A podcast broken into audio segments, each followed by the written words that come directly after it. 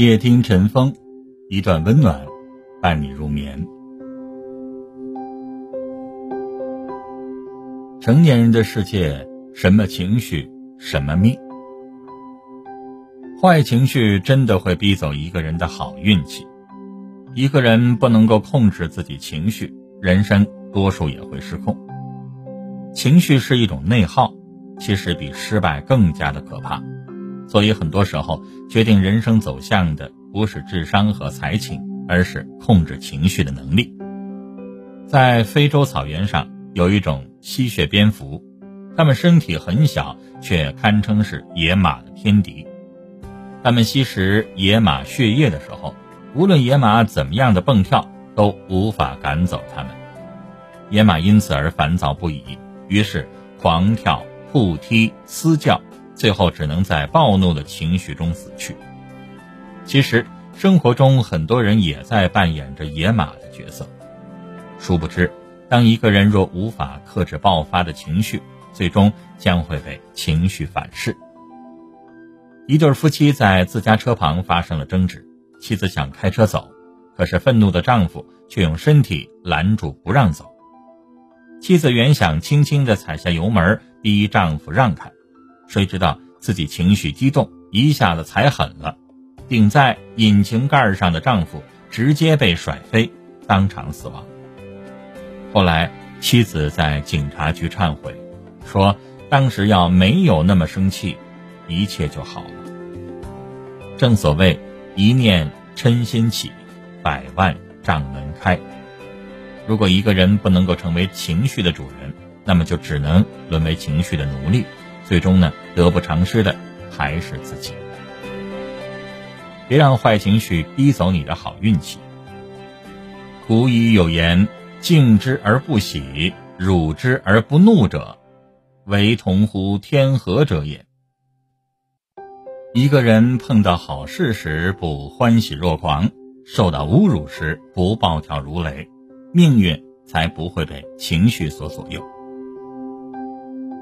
三国演义》中，诸葛亮在北伐时，司马懿守山不出，诸葛亮便差人送了司马懿一套女人穿的衣服，暗讽司马懿像女子，意在激怒司马懿，让他出山决战。可面对着诸葛亮如此的羞辱，司马懿还是压下了心头的怒火，因为他明白自己生气。就中计了，于是他不仅下令好好款待使者，还询问诸葛亮的身体状况。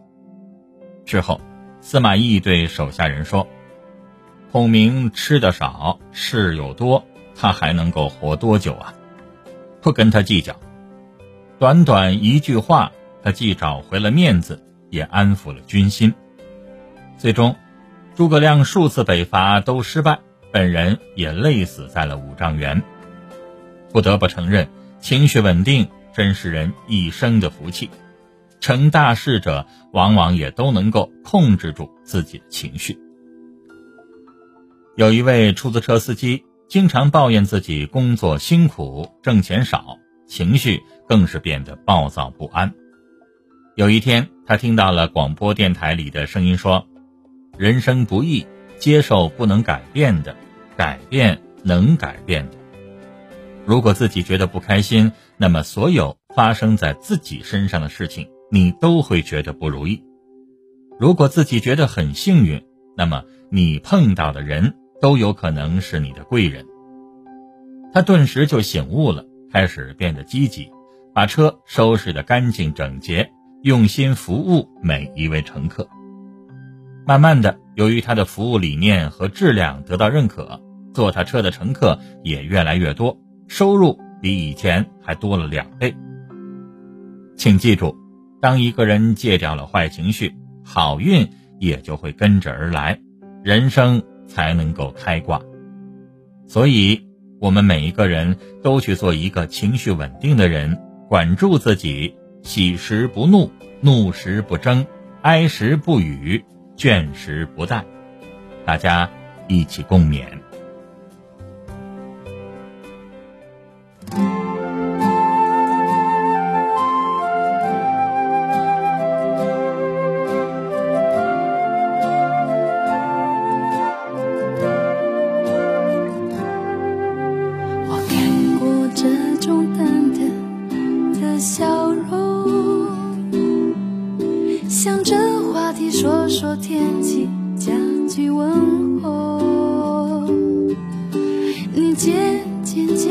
沉默将离别的前奏留下一句话说你要自由。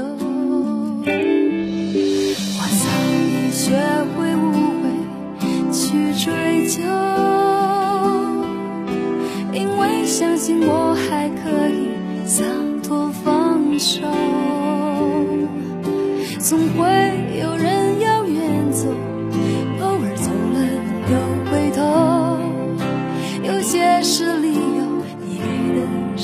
解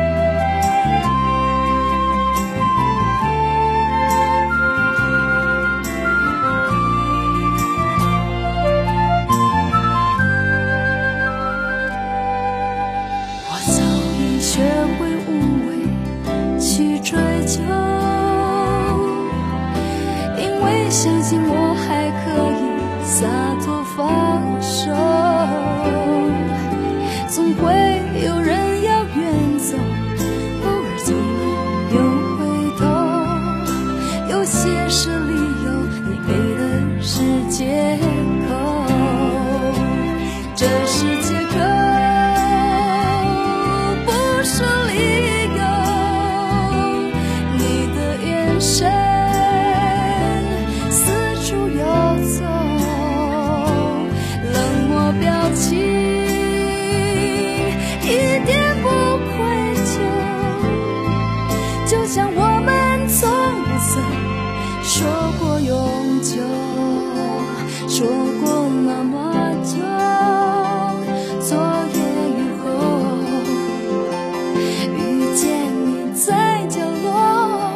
匆匆走过。